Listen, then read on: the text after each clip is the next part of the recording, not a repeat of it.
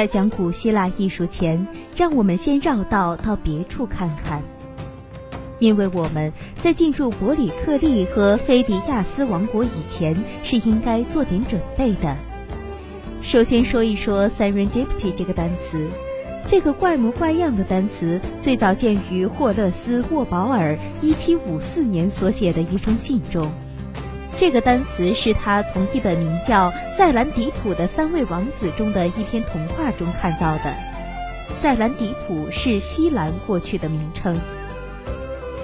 这三位小王子经常由于偶然和睿智，发现了许多不在他们寻找之列的珍奇之物。因此，serendipity 是发现珍宝的幸运的意思。海因里希·谢里曼的故事最能说明发现珍宝的幸运。他童年时代常常听他父亲给他朗读特洛伊战争的故事。他家住在德国北部，他父亲是一个贫穷的牧师。谢里曼立下志向，长大以后要去寻找古代的特洛伊城。他知道这要花很多钱，他必须首先拥有足够的钱。刚长到能离开父母，他就到邻村杂货店去当学徒，但做干酪和干梅子的生意非常乏味。几年后，他决定去南美洲碰运气。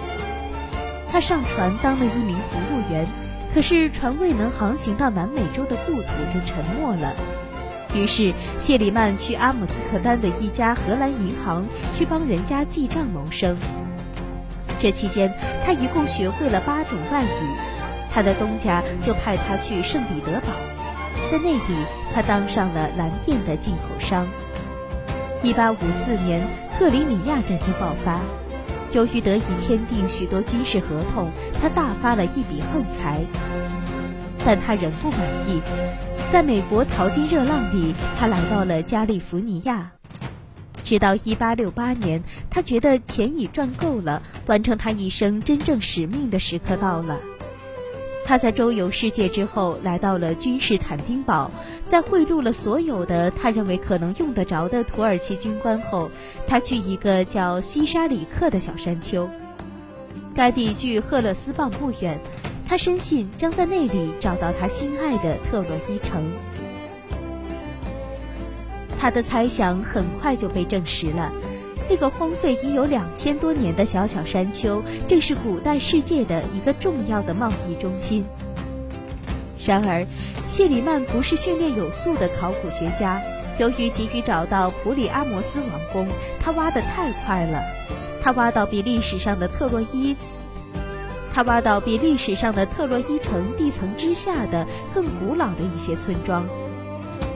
这些村庄在公元前一千二百年，阿刘斯和阿伽门农到特洛伊为海伦报仇时，已是历史遗迹了。像所有被自己的喜好弄得神魂颠倒的人一样，自负的谢里曼不承认有发生错误的可能。他向世界宣布，特洛伊城找到了。正在这个时候，土耳其当局对谢里曼下了逐客令，谢里曼只好离开。古城麦西尼的废墟位于帕罗奔尼撒东北角的阿尔格里斯中央。在谢里曼来此之前，没有人对废墟进行过考察。谢里曼从狮子门附近开始发掘，马上发现很少见的情况：有很多墓穴里埋葬着站着的人。这些墓穴呈圆形排列，连同随葬的金银器皿从未被人动过。接着，谢里曼又在克里特开始了他了不起的发掘。这次发掘证明人类在那里出现比希腊本土更早。一八九零年，谢里曼去世时，希腊史因为他整整上推了七百年。最重要的是，这位自学成才的德国人使文明世界认识到，有关这一部分知识，教授们了解的太少了。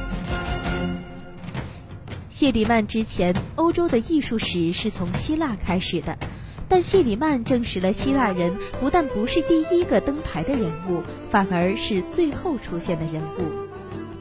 而爱琴海早在雅典卫城奠基之前几千年，就是一个高度文明的贸易与艺术中心了。有一个问题，是谁来到克里特，一夜之间就把这一处处于鼎盛时期的帝国消灭了呢？以至于五百多年里，我们失去了原居民的踪迹。但我们不知道，虽然我们非常愿意知道。那些早年在爱琴海生活的人追求舒适与秩序，他们的宫殿光明，有很好的下水道、自来水，还有暖气装置。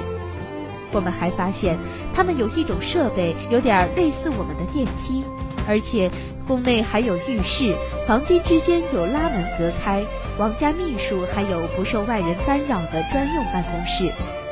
相较之下，底比斯、巴比伦和尼尼微的王宫就不像样了。那些王宫就像英国女王伊丽莎白一世的宫殿一样不讲卫生。在克里特，我们几乎没有发现军人的石雕像，但是我们发现数量很大的刻在石碑上的法律。这意味着这些君主似乎企图通过文官制度统治他们的帝国。这种情景使我们想起十九世纪的艺术，那时候许多人相信美妙的理性时代已经来临。可第一次世界大战的棍棒将这种女性型的文化打得粉碎。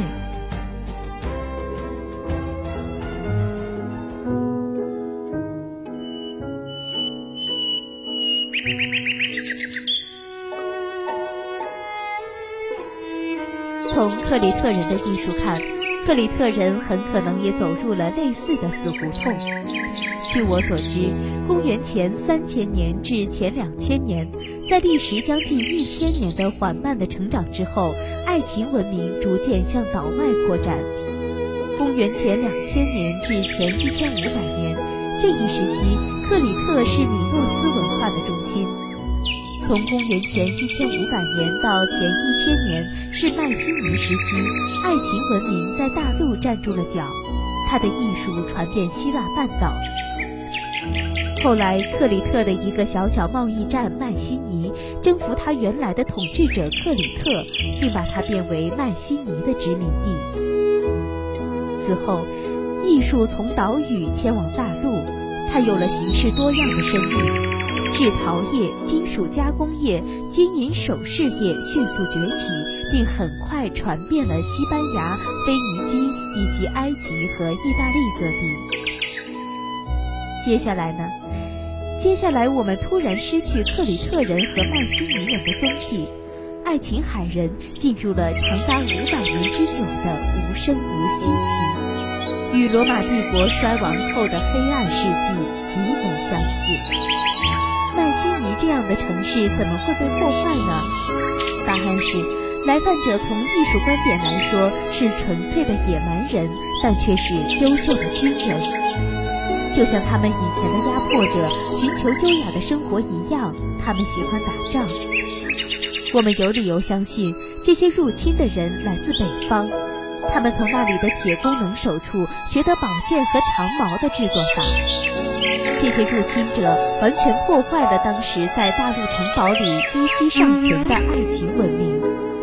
他们在进行破坏时一定极其残忍和神速，因为他们甚至来不及发现埋葬在直立墓穴中的黄金。所以在三千年后，当谢里曼发现这批东西时，他们依然完好无损。这一次的突然袭击，极大地改变了爱情的命运。那些在大屠杀中的幸存者逃到了海岛，这一情景如同五百年后的意大利一样。当匈奴人、哥特人及汪达尔人的铁骑闯进了国门之后，他们只好流落到亚德里亚的海岛，并在那里建起了一座闻名遐迩的威尼斯城。而这些沦落到爱琴岛上的难民，也最终将他的精湛手艺又一次传给了新大陆。这一次的传递也花去了五百多年。此后，我们终于见到了一种既非爱情艺术，也非米诺斯艺术，更不见迈锡尼艺术的艺术。